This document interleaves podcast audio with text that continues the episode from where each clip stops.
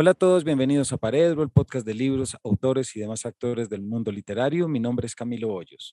Para el capítulo de hoy estaremos hablando con una persona que se dedica a una actividad que en esta casa hemos celebrado mucho y que nos hemos encargado de socializar y de divulgar, como lo es la promoción de lectura, porque entendemos que el camino que debe tomar un libro después de que sale de imprenta es largo y que son múltiples los accesos que debemos promover para este y en muchos casos van más allá de las aulas universitarias o de los clubes de lectura.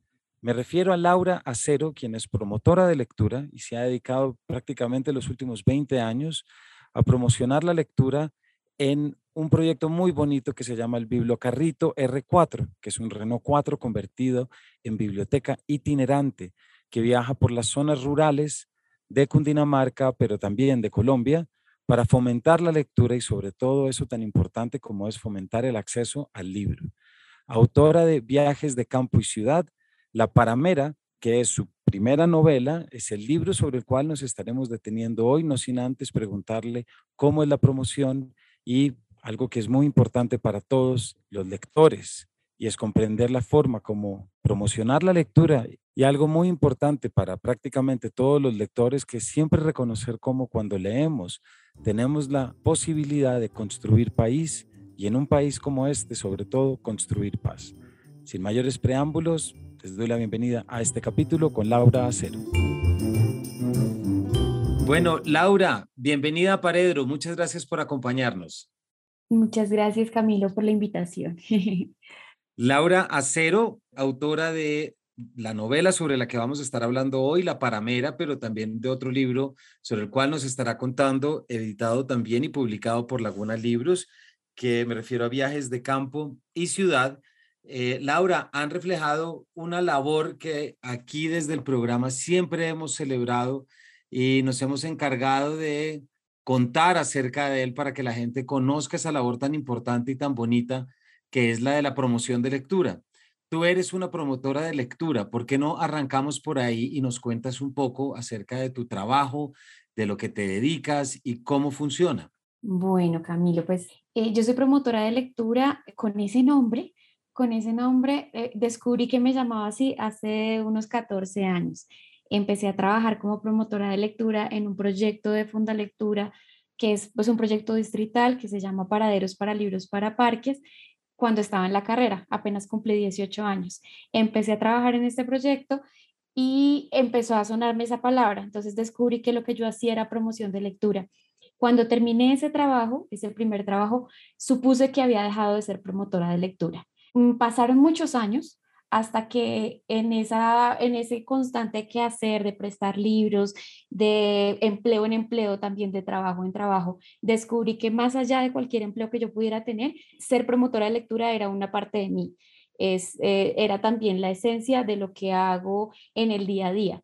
Eh, cada vez me he ido despojando de más cosas. E incluso el bibliocarrito, por ejemplo, que es, que es este proyecto que aparece en viajes de campo y ciudad, es, un gran dispositivo para la promoción de lectura.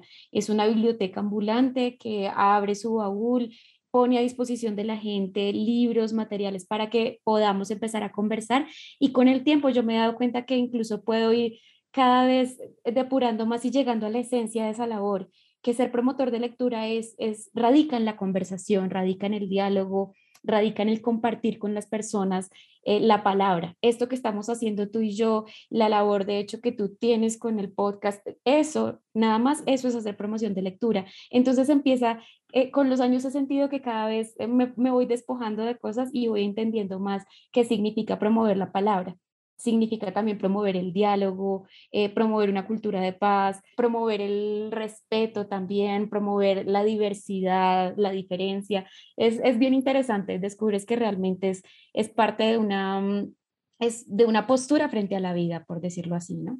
Entonces, eh, eso te cuento así como para ir adelantando. Obviamente tiene mucho que ver con mover libros, hacer recomendaciones, charlar con la gente, pero creo que cada vez me voy volviendo más esencia o algo así.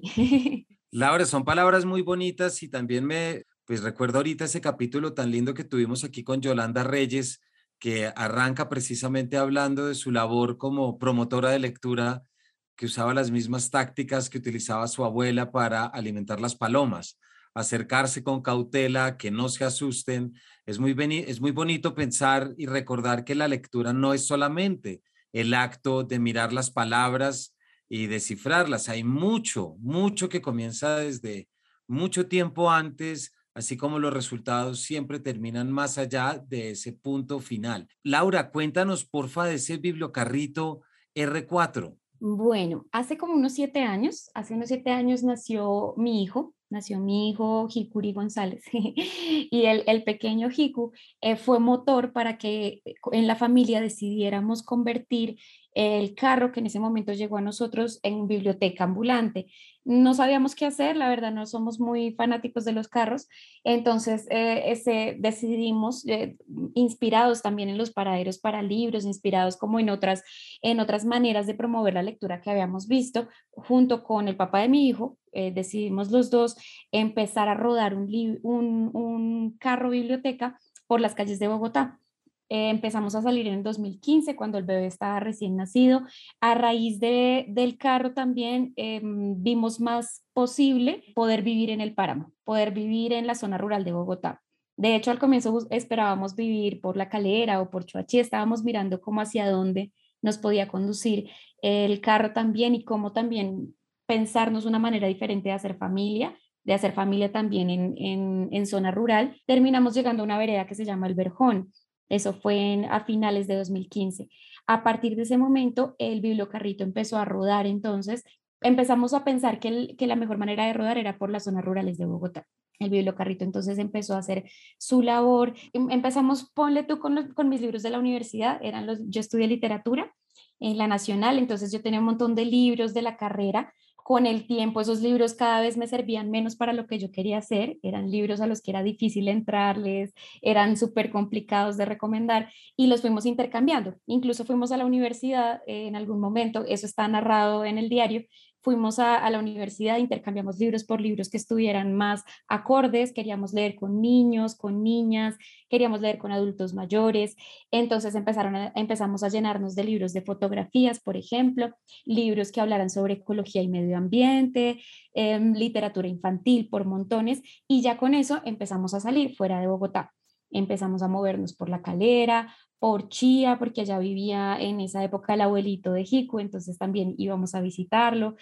Mm, luego ya empezaron a llegar invitaciones, mm, personas que nos decían como nos gusta mucho lo que hacen, vengan hasta acá. Entonces ir a un colegio en Tabio, ir a una actividad de lectura en Tunja, eh, empezamos como a expandir eso.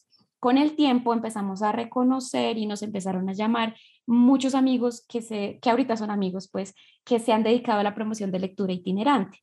Entonces tuvimos la oportunidad de conocer en algún momento la carreta biblioteca de Ramiriquí o la carreta literaria de Martín que queda en Cartagena, que es una carreta que se mueve por, por las playas en Cartagena, mm, el biblioburro, por supuesto, de Luis Soriano, o bibliogueto, que es una estrategia itinerante en, en y en Cali, y ese fue expandiendo esa red y también empezamos a llegar a esos lugares. Mm, Bibliocarrito, por ejemplo, en 2017, en 2018 llegó al Chocó, a la primera fiesta de la lectura y la escritura del Chocó, por ejemplo. Eh, luego nos invitaron, terminamos yendo a Barranca Bermeja, o otro grupo de amigos nos invitó a Saravena. Entonces, claro, cada vez íbamos recorriendo más y en Tunja, ponle a finales de 2018, conversando con un librero, empezamos a, eh, nos dimos cuenta de que lo que nosotros hacíamos en el fondo y sin saberlo tenía mucho que ver con, con ser también denuncia de la centralización de la cultura escrita en el país porque estábamos llegando a lugares donde efectivamente no hay librerías, donde no hay bibliotecas, em, todavía no había surgido, por ejemplo, el, el, programa, el programa de bibliotecas rurales itinerantes, que es una estrategia del Ministerio de Cultura de Biblioteca Nacional, en ese momento todavía no estaba, entonces, claro, nos volvimos de alguna manera voceros o denunciábamos también ese problema y eso hizo que, bueno, que cada vez nos invitaran más y también pudiéramos tener y ir tejiendo esa reflexión. Eso ocurre paralelo al proceso de escritura de, viajes de campo.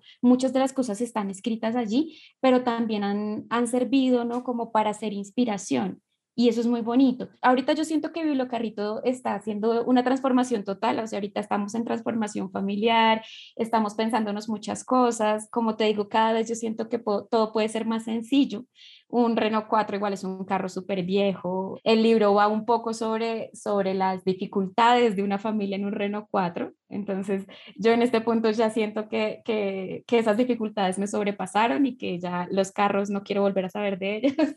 Entonces, entonces sí estoy como tratando, estamos tratando de renovar el proyecto, pero sí ha sido inspirador. Entonces, en 2019, por ejemplo, lo llevamos al Festival de la Tigra en Piedecuesta, al festival musical que organiza Belandia allá, y unos chicos de un colectivo artístico como que dijeron, nos encanta la idea, y surgió la Biblomotico, por ejemplo, en Piedecuesta. Entonces, en Bogotá, por ejemplo, una chica en Suba, eh, inspirada en el bibliocarrito, empezó a sacar unas casitas de libros unas casitas literarias. Entonces las casitas salen como el modelo de, la, de las pequeñas bibliotecas libres en Estados Unidos y en esas casitas pone unos 50 libros, algunos de esos títulos son conseguidos por medio del bibliocarrito y pone a disposición los libros para su comunidad. Entonces eso ha sido también algo chévere, entender cómo esa capacidad de replicabilidad de un proyecto e ir comprendiendo también qué significa itinerar que no es estar en un lugar y hacer un proceso fijo, sino que también tiene que ver con inspirar procesos y sembrar semillitas, ¿no? Entonces, eso te cuento. Laura, es muy bonito siempre recordar estas historias de cómo se llevan los libros a sus lectores y con todo lo que eso implica. Es una historia de la cultura de este país que necesita ser cada vez más visibilizada. De allí que aquí en el programa, como decía al inicio, nos interesa tanto mostrar la labor pero yo te quiero hacer una pregunta, ¿esto con qué plata lo hacías? ¿Es plata tuya? ¿Tienes apoyos? ¿Cómo funciona esa parte? Bueno, con respecto a la plata, nosotros hemos hecho de todo. Empezamos eh, independientes, siempre hemos defendido la autonomía y la independencia del proyecto. En 2016 ganamos una beca del, del acueducto de Bogotá, un estímulo del acueducto de Bogotá. Con eso hicimos una compra de libros, también llegaron muchas cosas que queríamos tener, un megáfono y eh, publicamos un libro pues por nuestra cuenta. Luego 2017 y 18, becas del distrito, muchos, mm, digamos que muchos estímulos del Ministerio, del, de la Secretaría de Cultura, del, de la Secretaría de Cultura y del IDARTES. Pero a partir de 2019 decidimos que ya no queríamos trabajar por proyectos, por este tipo de proyectos, porque nos ponían a correr de una manera muy brava. Entonces nos iba mejor con nuestro trabajo. Arco Daniel es apicultor, el, el, papá de Jico. Entonces, nosotros tenemos nuestra, mm, eh, digamos que nuestro, nuestro pequeño negocio familiar, que es la apicultura, que es, sacar mielecita, vender cositas de ese estilo. Y por otro lado, yo trabajo como promotora de lectura y como docente hace ya muchos años. Entonces, eh, con mi sueldo también se financia, se financia el bibliocarrito creo que ha sido más bien una decisión y una postura como frente a, sí, frente a los, eh, no me gusta mucho ahorita, eh, por ejemplo, trabajar con estímulos, sé que son muy importantes, pero ya estoy un poco agotada de esa manera de trabajo. Y también em, no me gusta como recibir una financiación que venga como con contraparte. Entonces, de hecho, ahorita, por ejemplo, una de las cosas que tiene súper bonita el, el proyecto es que no recibimos, por ejemplo, libros, las donaciones, nosotros restringimos muy bien qué es lo que queremos qué es lo que dejamos para bibliotecas comunitarias y qué es lo que no nos sirve. Y le decimos a la gente claramente que si no nos sirven sus libros, los vamos a entregar a fundaciones y de pronto recogemos algún dinero eh, con las donaciones que nos hagan. Solamente trabajamos con libros de editoriales independientes y de publicaciones autónomas y muy, muy locales. La idea del proyecto también es que lo que se mueva allí no sean libros como que se puedan encontrar en todos lados, sino justamente libros, por ejemplo, em, sobre los saberes de partería de los NASA, por ejemplo, y que ese libro pueda llegar eh, a las comunidades. Ahorita, por ejemplo, estoy, estoy trabajando en Nariño, estoy hablando hoy desde Nariño, y trabajamos entonces ese libro con comunidades pastos. Eh, eh, surgen conversaciones súper interesantes alrededor, pues alrededor de esos libros que parecen ser muy locales, pero que a través de eso que es tan local, pues nos conectan con lo propio. Entonces, claro, eso, eso ha hecho que yo sea, intente ser cada vez más independiente, cada vez más autónoma también en las decisiones que tomamos. Si no podemos salir una semana, pues, pues no salimos. Si decidimos que, mm, por ejemplo, ahorita salimos en un, en un comercial de Ducales, una cosa chistosísima que pasó como en un momento en el que necesitábamos pagar una revisión tecnomecánica, entonces dijimos, bueno, pues hacemos, pero como que también con esa total libertad, yo le decía, decíamos como en la familia, como preferimos hacerle un comercial a Ducales que hacer un comercial político, por ejemplo, para una campaña política. Entonces, ese tipo de decisiones como que son muy, muy libres y autónomas. Obviamente, pues también los recursos pues, pues son un, problema, pero la gente suele apoyarnos mucho. Hemos hecho vaquis también para poder llegar al Chocó, por ejemplo, o para reparar algo que nos hace falta. Entonces, pues sentimos mucho apoyo también. Lo que me has contado y, y incluso desde eso tan importante que mencionaste hace un rato de cómo la labor que tú haces construye paz, genera, mejor dicho, ayuda a la democracia y una cantidad de temas que aquí también creemos firmemente. Me parece que mucho de lo que me dices confluye en La Paramera, que es tu primera novela. Esta es la experiencia de un, la narradora, que es una tallerista también de escritura, que acaba de ser madre y que está dictando un taller de escritura para 12 madres del, de, para 12 mujeres, perdón, del páramo de Sumapaz. ¿Por qué no nos cuentas un poquito de la novela, si surge de alguna actividad puntual y en qué momento se convierte en este libro tan, tan bonito y que pone, precisamente ilustra todo lo que nos estás contando? Claro que sí. Bueno, con, con La Paramera pasó algo muy particular. En el año 2018 tengo la oportunidad de ir a Medellín a presentar, a lanzar viajes de campo y ciudad. Y en ese momento siento que ya sé que eh, estoy hablando en el conversatorio y estoy conversando con el editor cuando me preguntan esa, esa pregunta horrible que es como, ¿y qué se viene? ¿Qué vas a escribir próximamente? Y, para mí eso fue como un choque muy fuerte, pero ese día surgió una pregunta en mi libreta. Yo sigo llevando diario, es algo que hago constantemente y ahorita pues te contaré, ¿no? Como, como en qué ando. Pero en el diario escribí como, ¿qué pasaría si yo me quedara en el Sumapaz con un campesino que conocí en el Sumapaz. Yo en ese momento estaba trabajando allí. Fue una pregunta, de hecho, yo ya, de hecho ya, ya ni trabajaba allí, ya eso había sido el año anterior, pero en ese momento como que se me vino esa, esa pregunta de qué pasaría si, como a partir de esa pregunta surgió la novela, se fue construyendo en estos años esa novela. Tiene cosas muy autobiográficas, con nuestros amigos decimos eso es como lo que llaman autoficción, pero, pero va más allá de eso también. Retrata la, el día, un día en la vida de una mujer, como tú lo cuentas, es una mujer que acaba de ser mamá, que trabaja como promotora de lectura, de escritura, tiene mucho que ver conmigo. Lo que hice yo fue trasladarme en el tiempo y moverme a, a mi primer año de maternidad recordar cómo fue mi primer año, que fue cuando tomamos la decisión de irnos a vivir al páramo, cuando tomamos la decisión también de, de habitarlo con la familia y que tuvo mucho que ver con la primera vez que pude trabajar con, con mujeres campesinas en una vereda que se llama Santa Rosa, al norte de Sumapaz. Tiene que ver también con los desaciertos y eso a mí me parece que es importante como anotarlo. La novela habla también de, de los desaciertos que podemos llegar a tener al acercarnos a trabajar con comunidades al acercarnos a, hacer un trabajo comunitario, por ejemplo, en este caso un trabajo con comunidades de mujeres rurales.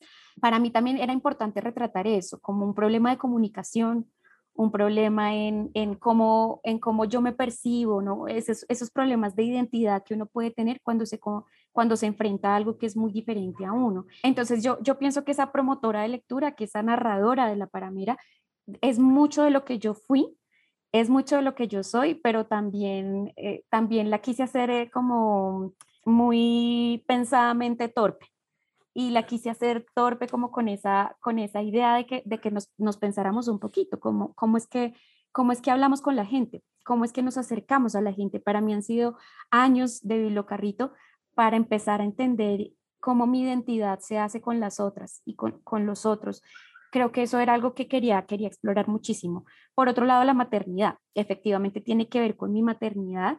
Hace unos meses, por ejemplo, en un club de lectura que tuve sobre la paramera en, en Okazumi, una librería por Subachoque, muy, muy bonita, había un invitado, pues uno de los del club de lectura, uno de los lectores era un médico, un médico ya pensionado y todo el asunto, se había leído la paramera y me dijo como, pues él aseguraba, ¿no? Me dijo, pero está claro que la narradora de la paramera tiene depresión postparto. Y para mí fue impresionante porque yo nunca lo pensé, o sea, digo, hubiera podido ser aún más consciente de lo que estaba pasando allí. Y era que esta mujer toda la vida le ha cambiado. No solamente se encuentra con mujeres en el páramo, con mujeres campesinas que han vivido la realidad de la guerra, la realidad del conflicto, la pérdida de familiares, eh, la violencia intrafamiliar, el abuso, el machismo, sino que además ella en ese momento ha sufrido también esa transformación. Ha dejado de ser quien era y se ha convertido en una en madre. Tiene deberes. El, el leitmotiv de la novela, por ejemplo, que es, es, es, la, es la lactancia entonces ella tiene que volver todo el tiempo a, recordarse que ahora es mamá, que tiene que sacarse la leche, que tiene que, que su hijo debe estar llorando, que hace cinco meses no sale de su casa. Entonces, claro, eso está ahí, eso está ahí sonando. Entonces sí tiene que ver con esa labor de promoción de lectura. Lo que yo hice fue tratar de condensar una serie de ejercicios que yo suelo hacer en talleres muy largos, talleres de meses, trabajando con ellas, condensarlos en un solo día. Entonces, realmente creo que esa cantidad de ejercicios que, se proponen, esos ejercicios para promover la escritura y la lectura que se proponen en la paramera, eh, yo creo que es imposible hacerlos en un solo día, creo que es muy intenso, pero, pero, pero quería que se viera como esa intensidad del trabajo.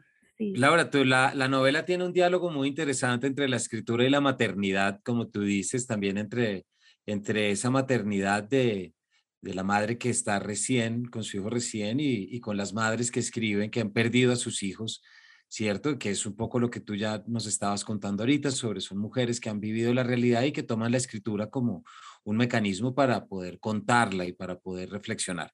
Pero antes de eso me gustaría hacerte una pregunta. Ya ahorita nos hablabas de cómo tu labor pone de manifiesto la centralización de la cultura escrita, ¿cierto? Suelo decirle a mis alumnos cuando termino una clase, por ejemplo, les pregunto, ¿ustedes saben leer? Eh, ¿Ustedes qué tanto saben leer? Y todos me dicen con mucha confianza, muy bien, y les digo, pues pónganse al frente de un cultivo de papa y díganme si va a tener o no buena cosecha. Es decir, siempre abriendo ese paradigma de que la lectura, hay múltiples formas de leer. Me interesa mucho tu experiencia y cómo esta se refleja en la novela, de ese contacto entre una cultura letrada con una cultura campesina, porque tu novela, y es de las partes que yo más rescato y me parecen más bonitas, rescatan muchos aspectos de la cultura campesina, que como se dice en alguna página, no es indígena, no es negra, sino que no se sabe muy bien todavía cómo es. Ahí hay algo que yo todavía lo estoy pensando. Creo que es un tema que, que me va a dar para seguir caminando todos estos años ahorita, por ejemplo, que estoy, estoy trabajando, eh, digamos que eh, desde una labor que es más, pues, pues, más cercana a la escuela y a la biblioteca rural, eh, estoy trabajando con comunidades pastos que quizás han pensado muchísimo más en, en ese asunto Creo que las comunidades indígenas lo han pensado mucho más porque la oralidad para ellos tiene que ver con una memoria, hay un cuidado sobre esa oralidad mucho más fuerte y también una defensa, una defensa de la oralidad, tanto que muchas veces, eh, por ejemplo, aquí varios amigos me decían, hay cosas que no pueden pasar a la escritura, porque lo que pasa a la escritura permanece pero muere y muere la oralidad. Y si la oralidad muere, entonces se acaba todo. Entonces hay cosas que deben ser siempre orales. A mí eso me parece muy loco porque nos pone a pensar por el, en el registro. Los registros, ya sea un registro, no sé, en audio como lo que estamos haciendo nosotros o un registro escrito, va dejando algo ahí, pero se va perdiendo otra cosa. Otra cosa que, que ellos, que ellos dicen, es, es, difícil de explicar, pero es esa cosa que es, que es el, el, el compartir vivo, quizás el hacer vivo, como que se puede llevar a que se desactualice, a que se desactualice una historia, que se desactualice el oral. Entonces es una pregunta que me llevo haciendo. Con respecto a lo que pasa con estas mujeres o lo que yo siento que pasa con las comunidades campesinas, es que efectivamente es una identidad que está perdida, pero no está perdida por ellos, está perdida por el otro que los mira. Y eso es lo loco. E, en viajes de campo, por ejemplo, yo transcribo como una parte, o no, me refiero a una conversación que tenemos entre amigos estando en otros lados del país, estamos en ese momento por Bahía Málaga, en el Pacífico, y un chico que trabaja en, el DNP, en el Departamento Nacional de Planeación, dice, es que la identidad campesina no existe. Y en este país cualquiera que se ponga una ruana o cualquiera que se ponga un sombrero podría decir que es campesino. Incluso hay personas que abogan por lo campesino y no lo son. Son, o sea, su pensamiento no es campesino por cuanto no, no tiene que ver con lo rural, que es tejer comunidad, que es tejer relaciones, relaciones de vecindad y que está centrado en el trabajo con la tierra. Entonces, ahí empieza como varios asuntos, varios asuntos ahí a, como a, revolverme la cabeza. El asunto es que sí, digamos, sí, frente a esa pérdida de identidad, frente a esa búsqueda de identidad también, em, hay una batalla que no podemos dejar de dar y es la batalla por la cultura escrita. Mm, Alfredo Mírez, por ejemplo, de la Red de Bibliotecas Rurales de Cajamarca, es muy, él es muy certero con el asunto. Él dice, no se trata de acercar el libro a la gente, sino de que ese libro hable de nosotros, de que ese libro realmente refleje lo que somos nosotros. Entonces, desde allí, desde allí uno empieza a entender que, es, es una batalla que hay que seguir dando que no es solamente decir, no, los libros eh, se oponen, no, pues la cultura escrita se opone, no, al contrario, necesitamos libros que sigan, que, que todo el tiempo nos estén contando eso que está ocurriendo allí y que es una labor que no deberíamos hacer, por ejemplo, no solamente nosotros, eh, escritores que venimos de fuera a hablar de eso, sino que la labor que hay que promover son los libros propios las investigaciones propias, el, acercamiento real de las personas al lápiz y al papel para dar la batalla por los otros derechos. Ahí ya me puedo agarrar un poquito de, la maravillosa Silvia Castrillón, ¿no? Cuando dice como, ¿qué pasa? Que, que si nosotros realmente conquistamos el derecho a leer y escribir, empezamos a conquistar otros derechos. El, es el derecho a ser críticos, a a, por ejemplo, cuestionarnos muchísimo más eh, eh, políticamente. Claro, y eso es una forma de lectura. Ahora, lo otro que tú, lo, otro que tú mencionas, pues es, obviamente es la, la, lectura que lamentablemente en la zona, en la urbe se va perdiendo y es ese, esa capacidad para leer territorio para comprender también dónde estamos parados. Yo creo que no se tienen que oponer, ¿no? Entonces ahí, ahí está, como en ese, en ese jugar constante entre, entre lo que pasa por la escritura, lo que pasa por la lectura y lo que es la oralidad. Esa es la labor ahí. No sé si me hice entender en ese enredo, pero ahí va mi cabeza. no, gracias, Laura. Hay otro tema y este es el que no importa si es mujer campesina o mujer indígena, y es que a través de la escritura también surge el abuso, eh, las violencias y todas las consecuencias. ¿Por qué no nos cuentas un poquito de eso desde tu experiencia o si quieres desde la novela, siempre conectándolo para nuestros oyentes con eso tan importante que acabas de decir, que leer y escribir nos permite ser más libres. Ay, yo quisiera aclarar algo bien especial con la paramera. Hay varias historias de, de las que ocurren de estas mujeres de la paramera que no ocurrieron en Resuma Paz. Son historias que me han llegado por la labor. Por ejemplo, hay una historia que es de, de una mamá que era muy cruel que una madre muy cruel que, que golpeaba a su hija hasta que su hija salió huyendo. Esta historia yo la escuché, parte de esta historia, ¿no? La escuché en un taller de haciendo muñecas de trapo en, en un barrio que se llama Las Margaritas. Es una urbanización de, de viviendas de interés prioritario que queda detrás del portal de, del portal de la resistencia, del, portal resistencia de, de las Américas. Y, y, así pasa con muchas de las historias en la Paramera. Eh, son historias que me llegaron por, por mi abuela, por mi madre, por, por una mujer que me las contó, también por las que escuché en el Sumapaz. Muchas, por ejemplo, llegan de, de lo que me cuentan mis vecinas en el Verjón, en la vereda en la que yo habité. Obviamente, eh, pues por, digamos que por, por, lo que yo quería contar y expresar, eh, muchas las ubiqué en el Sumapaz, pero efectivamente se están contando allí cosas por las que hemos pasado todas las mujeres independientemente, y eso es muy triste, ¿no? Eh, es, lo hemos vivido, lo hemos vivido de alguna manera. Hemos, hemos frenteado el abuso, hemos frenteado la violencia psicológica, la violencia física directa también de nuestros maridos, crianzas muy dolorosas, y, y eso siempre, y eso siempre es necesario traerlo al papel. A pesar, o bueno, eso siento yo en estos tiempos, siento que es terapéutico Hace, unas semanas estuvimos hablando de la paramera con un grupo de, con unos talleres en, de Bibliored, eh, un grupo de lectores en la biblioteca pública.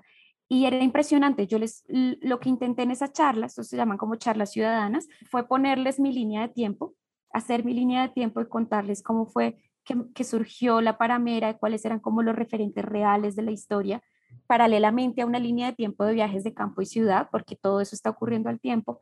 Y luego les propuse a las personas hacer su línea de tiempo también, como contándoles lo que había pasado, porque ese es un ejercicio que relato en la paramera. Yo en la paramera les digo, bueno, las puse a que se contaran un hito, a que una se pusieran los pies de la otra y contara la historia de la otra. Y luego ellas no entendían que por ser dueñas de la historia no eran dueñas del escrito. Lo lindo fue que hicimos ese trabajo en vivo con las personas. Y bueno, las historias que salieron, no te imaginas, porque, porque claro, era como yo, una mujer ya mayor dijo como yo no quiero hablar de mi infancia, mi infancia fue asquerosa y yo no voy a hablar de ella. Entonces yo le dije, listo, no hable de ella. Sin embargo, apenas le dije eso, ella empezó a relatarla y empezó a contarla. Y al contarla empezó y llegó el llanto. Y después del llanto fue como el momento de, bueno, pues abracémonos todos y, y aquí estás y te escuchamos. Yo creo que eso es algo que es muy válido y que para mí cada vez es más importante que sobrepasa las ideas de que uno dicta un taller de escritura para formar escritores, por ejemplo, o para formar pues artistas en la palabra, sino que estamos aquí también para que esos relatos de vida nos sanen, nos sanen. Después de que ella contó esta historia de su vida, eh, había un grupo, no solo, ella era un adulto mayor, pero había un grupo de jóvenes escuchándola. Y los niños, las chicas, alzaron la mano y le dijeron, gracias por contar su historia y aquí estamos para que eso no se repita. Una niña dijo, yo siento que a mí me pasa eso porque a mi abuelita le pasó lo que le pasó a usted, mi mamá es muy violenta y yo no quiero seguir haciendo esa historia. Entonces hubo ese diálogo intergeneracional, por ejemplo, que es tan importante. Luego de eso, yo leí la parte, le dije como, mire, usted me recuerda una historia que yo escribí acá, que me contaron, y leí la parte de la paramera que contaba esa historia. La mujer quedó muy inquieta, pero luego agradeció y nos dijo a todos como gracias por escucharme, Gracias por estar ahí atentas y, qué bueno finalmente estos espacios, también saber cerrarlos, ¿no? Yo creo que ahí es cuando uno aprende que, ser promotor de lectura también es ser terapeuta y es como es, cerrar ese espacio con un agradecimiento y, pensar que eso realmente nos va limpiando y nos va sanando también en ese relatar historias. Nada, no sé si así resolví tu pregunta, pero creo que, oh, sí. creo que va por ahí, ¿no? No, totalmente, porque yo creo que ahí tienes tiene mucho que ver con lo que nos decías al inicio y vuelvo a decirlo, que un taller de escritura, un taller de lectura es también una manera de construir la paz, es una manera de darle a las personas habilidades, las llamadas habilidades transversales para la vida. Y eso es algo que todavía está un poquito en ascuas en el país, yo me atrevo a decir, en el que todavía se entiende que una capacitación técnica en un arte está destinada únicamente a convertirse un experto en la materia.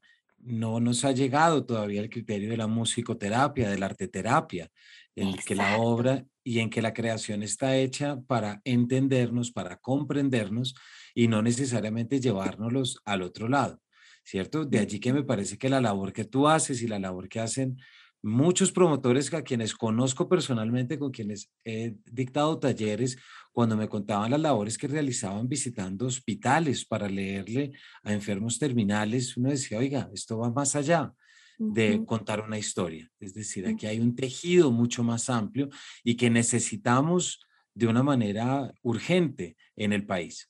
Sí, es, es, impresionante.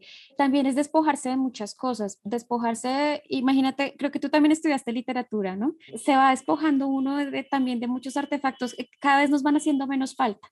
Un montón de estructuras y un montón de cosas que, que nos enseñaron que servían y que yo creo que sí sirven, ¿no? Eh, nos enseñan a, usar para saber leer, cómo debe ser leído, cómo deben ser leídas las cosas, a entender estructuras, a profundizar, ¿no? A tener diferentes maneras de analizar o de abordar una obra literaria y uno aquí se da, se da cuenta de que eso es como algo que uno tiene que desaprender, que desaprender y que la lectura otra vez tenemos que pasarlas por el corazón, tenemos que pasarlas realmente por las emociones y que allí es donde está haciendo su labor.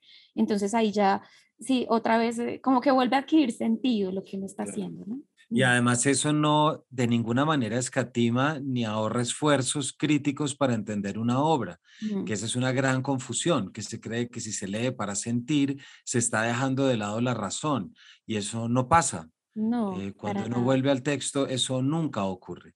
Laura, se nos está acabando el tiempo, pero no me puedo despedir sin antes pedirte para cerrar esto tan importante que estamos hablando, ¿por qué no le dejas un ejercicio, le sugieres un ejercicio a nuestros oyentes de escritura que de alguna manera pueda funcionar para aquello a lo que tú te dedicas y que ya has visto que trae resultados? Se me ocurren muchas cosas, pero creo que podríamos empezar es como por un perfil.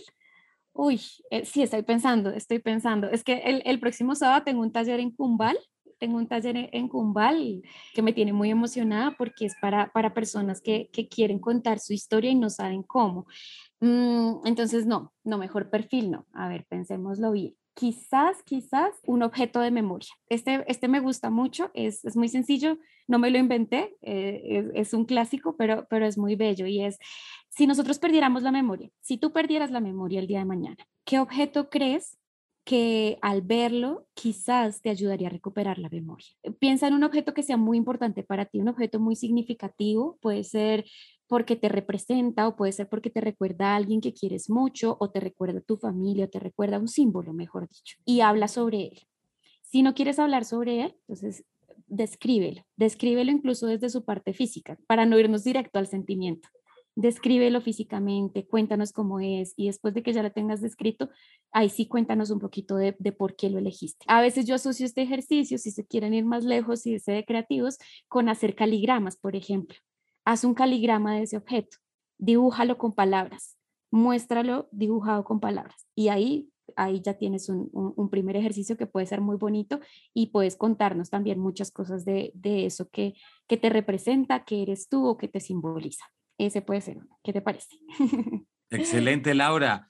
Muchísimas gracias, Laura. Para nuestros oyentes, de nuevo hemos estado hablando con Laura Acero, quien es promotora de lectura, pero también profesora de escritura, autora también de dos libros, específicamente Viajes de Campo y Ciudad, y su primera novela, La Paramera, que recomendamos mucho de acá y sobre todo para todos aquellos quienes como nosotros pues les encanta eh, las aventuras y las anécdotas que surgen de la promoción de lectura.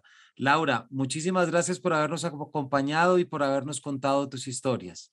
Gracias Camilo y gracias a todos que lean mucho y que nada, que esto nos deje a todos pensando, pero también con ganas de hacer muchas cosas bonitas.